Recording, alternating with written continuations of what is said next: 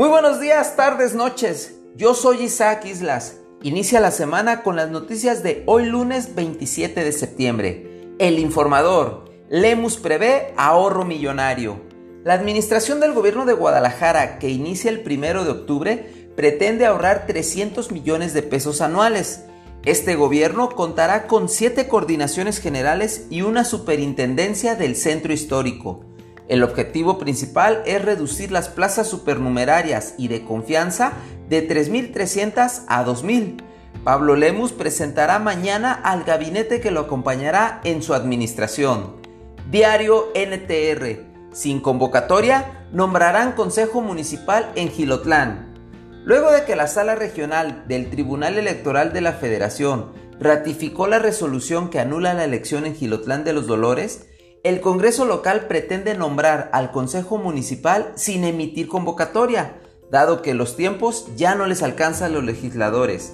Aseguran que hay personas valiosas y de respeto en dicho municipio que tienen interés en participar.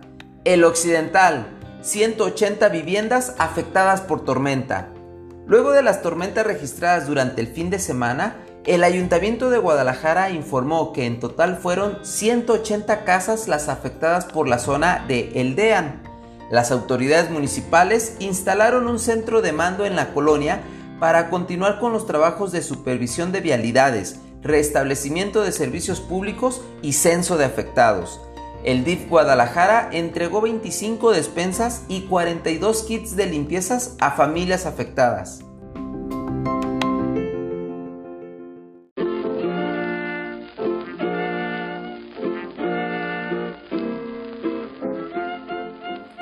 Trascendidos en redes sociales, toma y daca.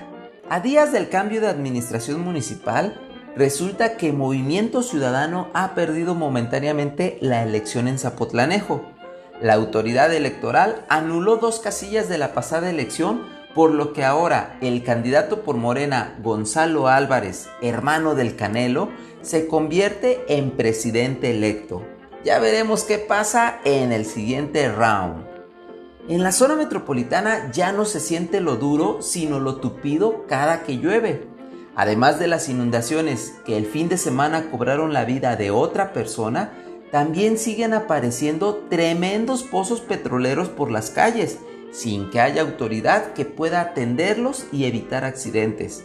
En 2015 todo era cuestión de voluntad y ahora todo es responsabilidad de las lluvias atípicas. Y volver, volver, no, no es una serenata al estilo del charro de Jalisco. Son los vendedores de autos usados que a pesar del show montado por las autoridades han regresado a las calles a tomar lo que por años les ha correspondido. Ni los cambios de color en los gobiernos locales han podido erradicar esta tradición jalisciense. Hasta aquí la información de hoy. Gracias por escucharme. Que tengas un bonito día y recuerda siempre sonreír.